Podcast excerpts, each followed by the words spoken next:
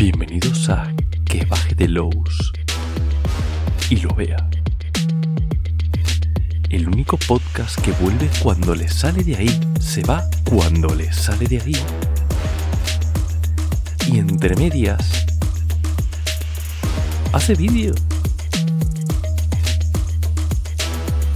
¿Por qué no?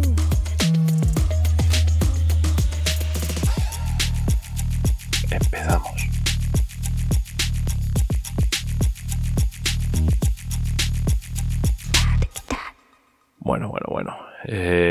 Hoy. Hoy vengo a hacer algo que, que está muy feo. Pero lo voy a hacer igualmente. Porque, eh, bueno, ya sabéis que. eh, voy a venir. Vengo a hablar de mi libro. Pero no solamente vengo a hablar de mi libro. Vengo a hablar de mi libro.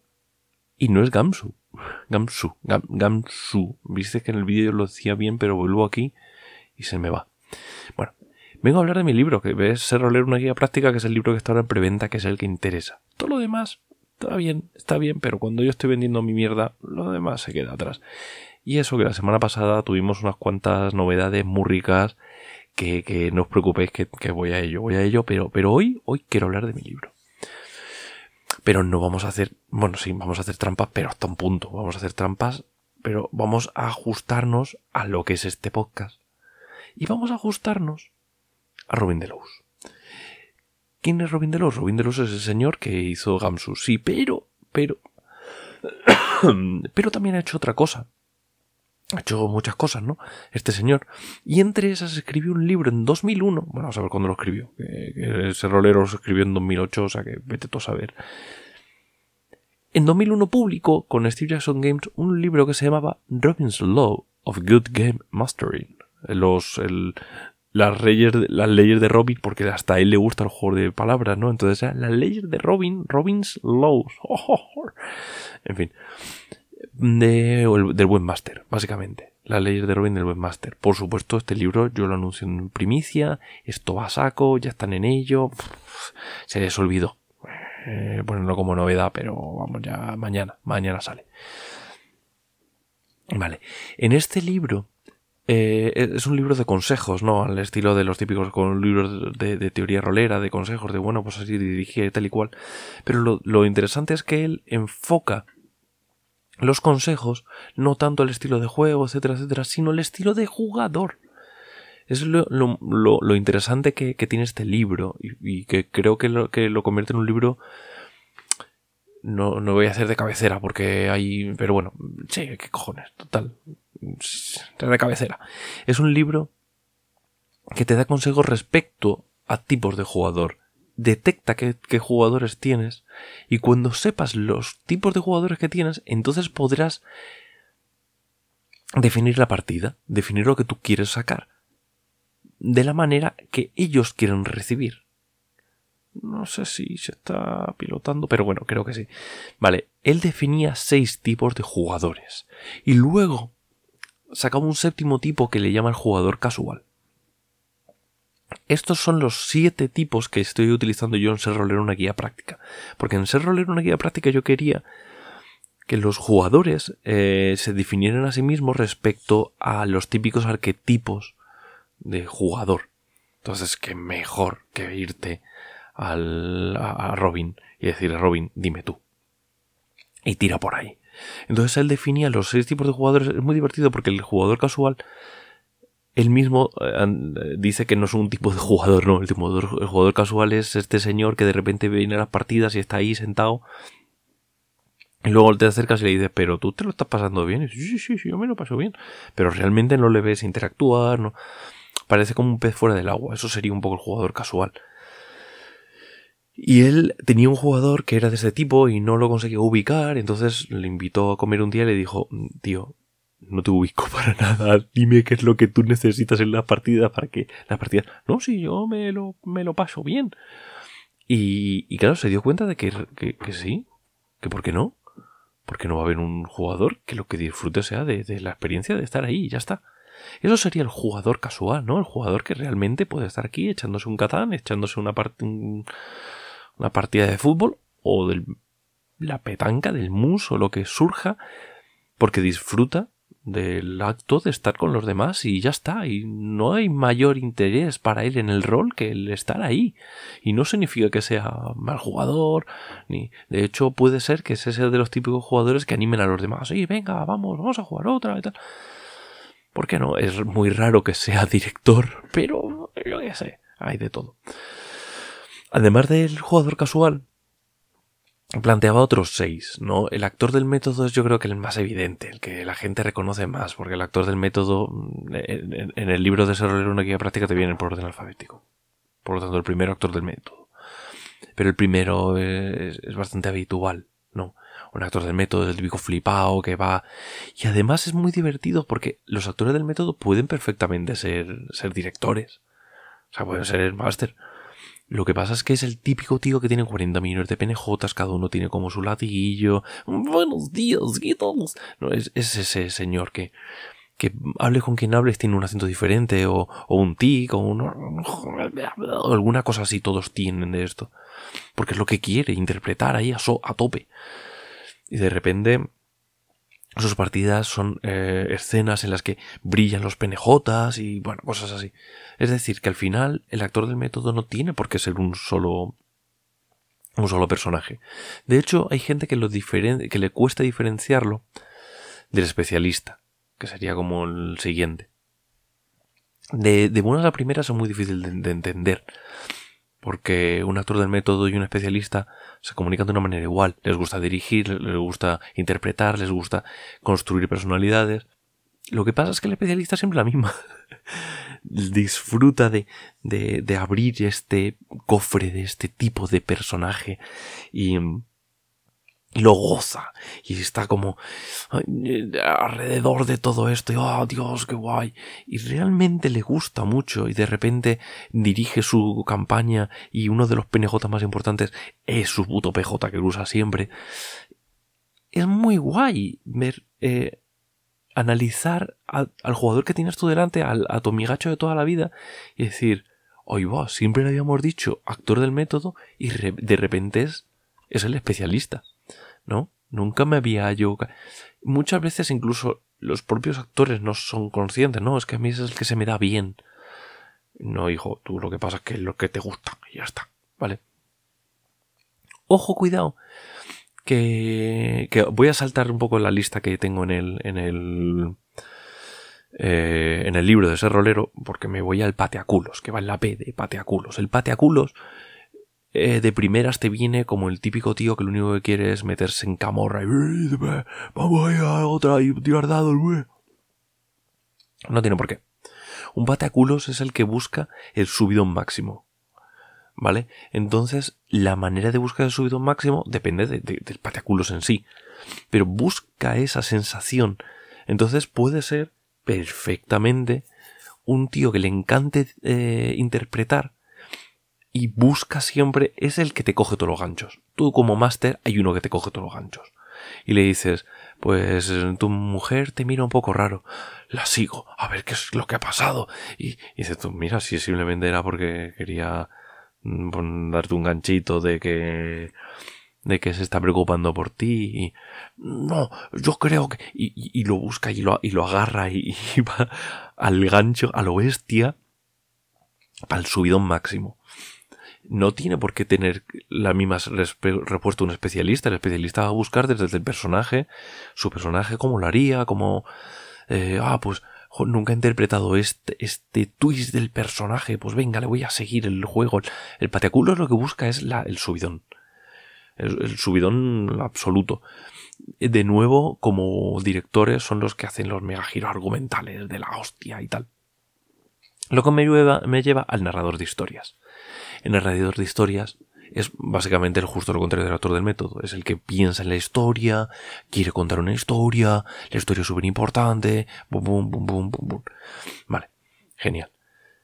¿Y qué pasa con el narrador de historias? Yo soy muy narrador de historias, yo lo sé, todo el que me ha visto lo sabe, es muy evidente. Los narradores de historias, igual que los actores del método, somos muy de decirlo.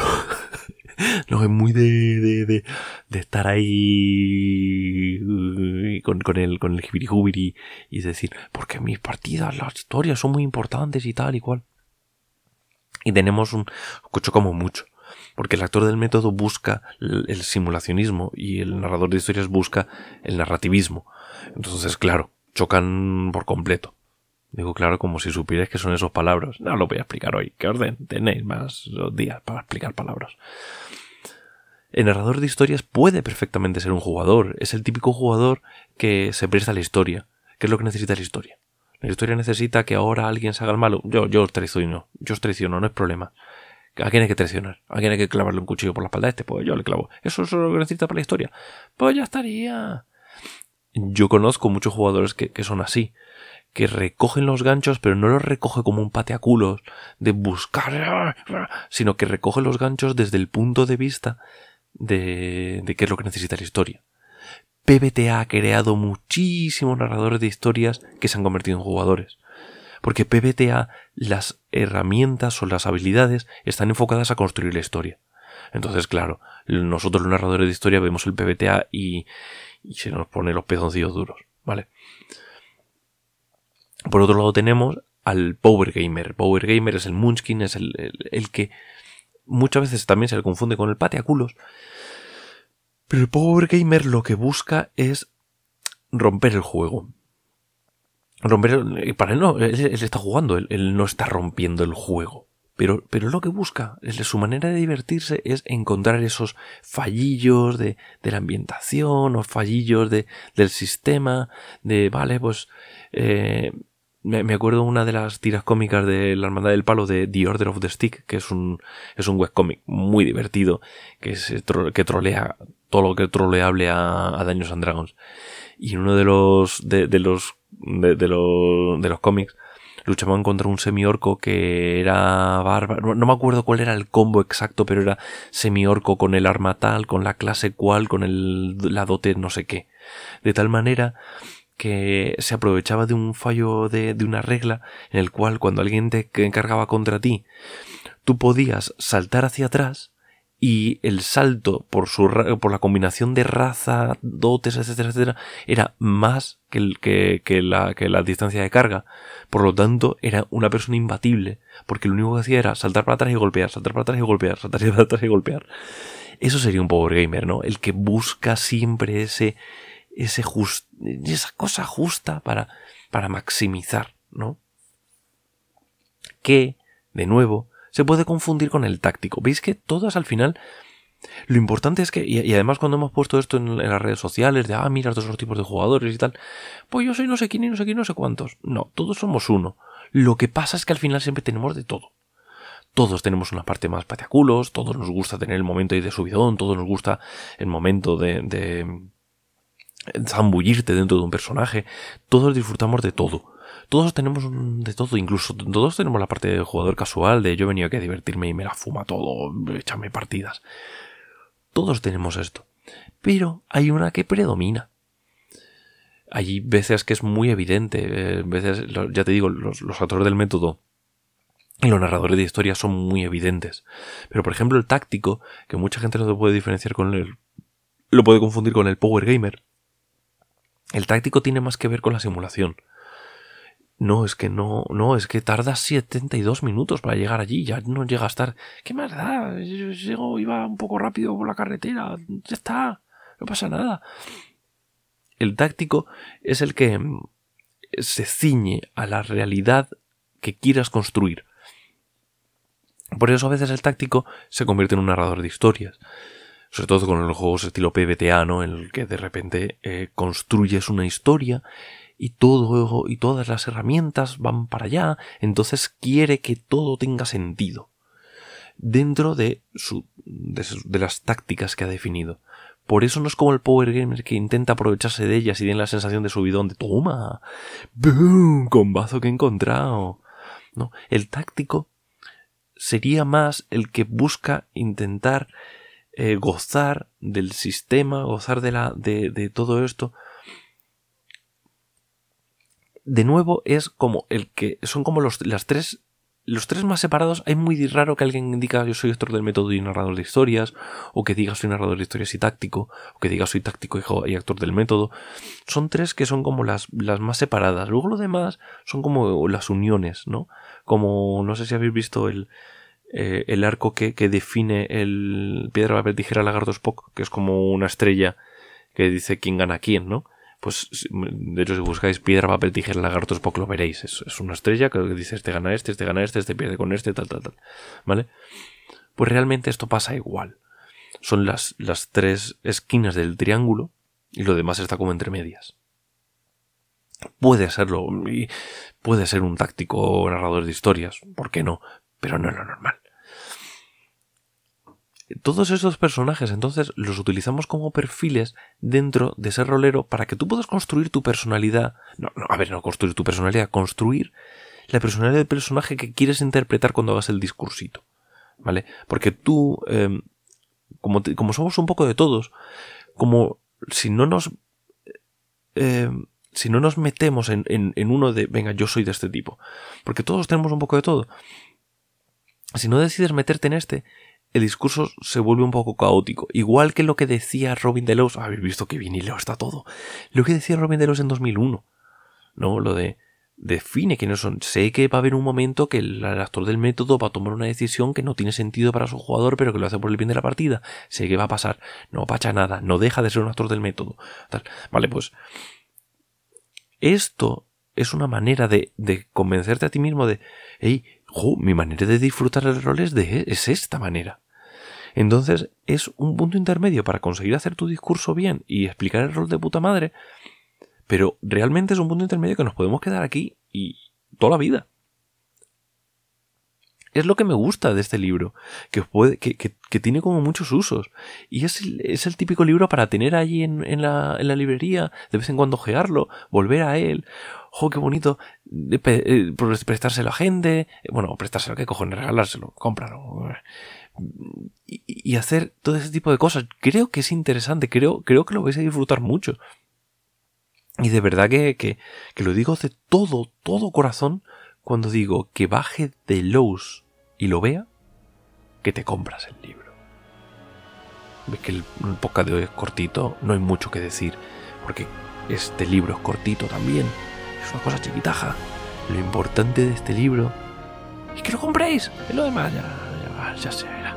¿Qué es? ¿Qué problema? Venga, con Dios, que ya viene la musiquita.